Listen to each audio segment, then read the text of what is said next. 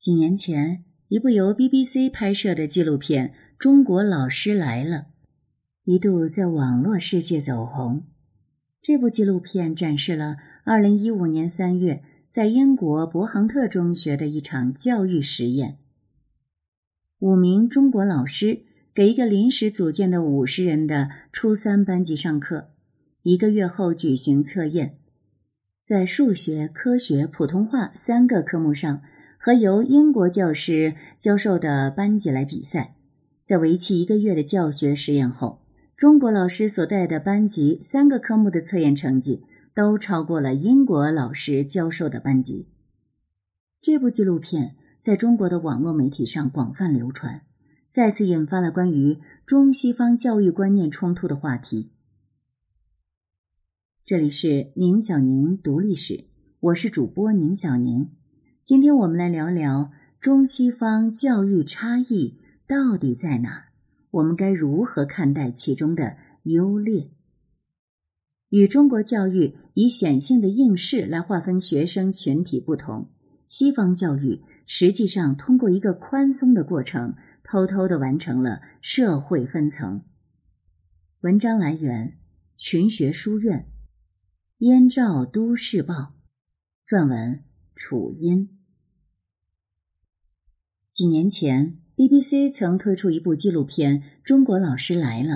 讲的是让五名中国老师在英国南部汉普郡的伯杭特中学实施四周的中国式教学实验的故事。中国式教学的特点是严厉、时间长。中国学生在一些知名的国际考试中总是名列前茅，这也让很多西方国家对于中国的基础教育充满了好奇。而这部纪录片将这个实验性的过程拍了下来，无论从过程还是结果来看都非常有趣。节选几个片段，从片子里看起来呢，好像西式教育和我们的教育差距蛮大。视频中介绍说，英国学校的体育课是释放压力、轻松玩乐的机会，他们也有健康测试。但会根据学生个人情况开设不同的班级，并且没有分数考试的压力。而中国的这位体育老师一上课呢，就开始介绍中国学生中考时必须要参加体育考试。一向无忧无虑的玩耍课，突然变成需要通过严苛考试的科目，很多同学压力山大。他们认为这样的体育课太玩命了，一点儿也不意外。老师们觉得学生跟不上教学节奏，而学生们觉得老师讲的太快。视频中展示的是数学老师教他们三角函数，典型的中式课堂。老师介绍概念十五分钟就结束了，接下来就是各种公式、例子什么的。这是英国的数学老师介绍三角函数的记忆方法。同时，这位英国老师说，他们讲三角函数呢。会花一周加一节课的时间，但也有学习能力比较强的学生认为老师讲的很清楚，课堂教学很容易让他们掌握知识。总结一下，就是大部分学生认为老师教学节奏太快，讲课方式无聊，课堂活动就是单纯抄板书，很容易让他们分散注意力。同学们还确实挺调皮的。不过也没有我们想象的那么糟糕无礼。看视频中的表现，他们确实不太遵守中国老师的课堂纪律，说话、吃东西、玩游戏都有。这样一个视频中呈现的课堂，好像是我们一直在嘴巴里说的西式教育里充满自由宽容的课堂。而五个中国老师一来，简直让这样的一群学生仿佛遭遇了世界末日。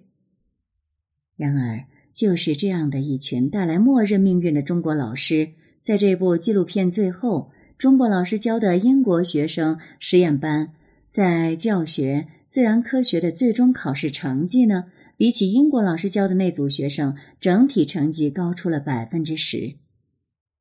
这看起来合情合理，又好像有点出其不意。合情合理在于，毕竟在很多次的大型国际比赛中，中国学生的成绩。都是名列前茅的，而出其不意的地方在我们身在国内，抱怨了很多次国内教育的种种不好，越来越多人把孩子送去国外或者国际学校，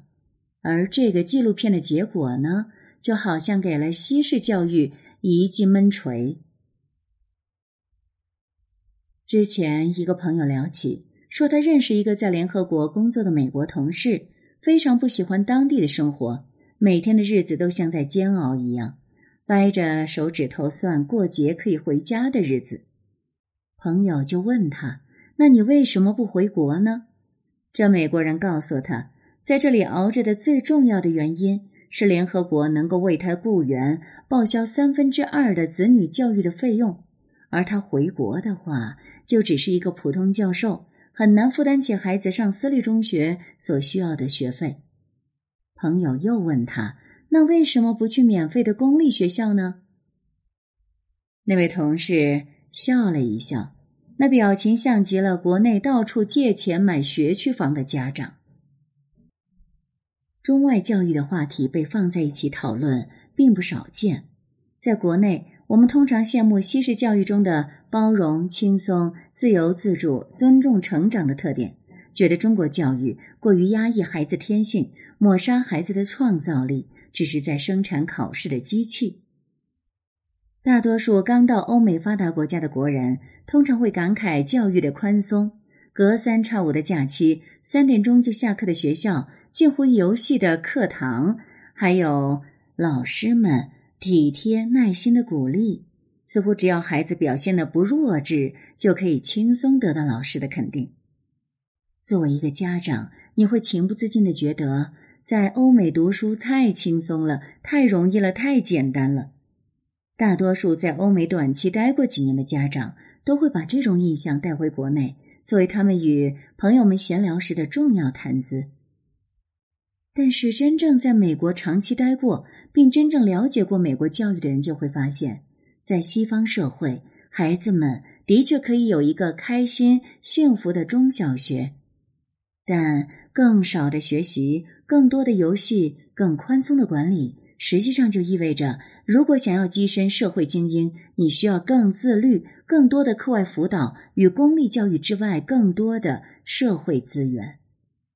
与中国教育以显性的应试来划分学生群体不同，西方教育实际上是通过一个宽松的过程，偷偷完成了社会分层。大多数老百姓的孩子，在这个温水煮青蛙的过程中，自然而然的被沉淀下来。比如，当地小学下午三点放学。但是只有黑人邻居的孩子跑跑跳跳的回家了。这个时候呢，大多数白人和华人的孩子都背着书包，拿着乐器去了各种辅导班。当然，我们在这里没有人种歧视的意思，而是说，在不同的环境下，其实西方教育选择了更加隐性的方式，让社会分层看起来没有那么尖锐。这部《中国老师来了》纪录片出来之后，曾在1997年到2008年期间担任伊顿公学教务长的 Oliver Carmer 如此评论说：“如果这五位老师来的是伊顿公学，那他们肯定都会很开心，因为这里的孩子能力都非常强，不会让中国老师失望。”伊顿公学是英国著名的私立学校，Carmer 表示。英国的中学分为私立和公立，两者相差很大。在优秀的私立学校，课堂纪律一样严格，大部分私立中学也是寄宿学校。而英国私校精英教育学起来一点都不比中式教育要轻松。结果呢，就是伊顿公学、斯科特中学等私立中学聚集了全英国百分之七的学生，却占据了牛津、剑桥每年录取的学生中的百分之五十。而未来，他们将成为英国的首相、国会议员以及社会精英人士。但是，要想进入私立学校，孩子从六岁就要开始准备了，然后要经过残酷的筛选，包括对家庭条件的考察，才有可能进入顶级的私立中学。而像 BBC 纪录片这种公立学校中，学习压力小，学生被名校录取的概率要小得多。三年后。他们的收入和所处的阶层将与名校生迅速拉开。说到底，无论是英国还是美国，他们的精英教育不是什么快乐教育、放羊式教育，而是跟中国一样奉行严格刻苦的苦读教育。所以，中国的教育和西式教育的不同，是从国情、人口等多方面客观因素来决定的。他们绝不仅仅是方法上的不同，而是教育功能定位上的不同。中国的教育是底层向上攀登的阶梯，平民子弟要想成为精英，就必须吃苦受累；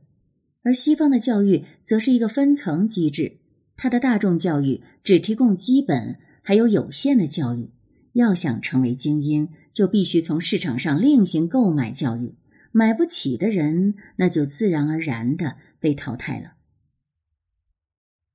国外一些嬉闹散漫的所谓现代公立教育，其实不过是政府提供的最低标准公共产品。在不同的国家国情中，无法单一的就认同这样的教育是我们的标准。中日韩等儒教文化圈的国家，在公立教育上往往都显得比西方社会要残酷，但这恰恰也意味着这些国家的公立教育。更能让平民子弟实现向上的流动。至少，随着所谓素质教育的改革，这几年我们看到了地区之间的差距进一步拉大。那么，用更加残酷的平民教育来填补差距，就成为了必然。而这恰恰是超级中学出现的根本原因了。我们来看一下网友的评论。也许中小学的教育基础，中国的确强于国外，但大学呢，那就后劲不足了吧？其实就是迎合中国家长的需求，因为中国家长都希望自己的孩子成为精英，而西方教育清楚，大部分孩子都只是普通人，给所有孩子都进行精英教育的结果，就是内卷，提高了分数线而已吧。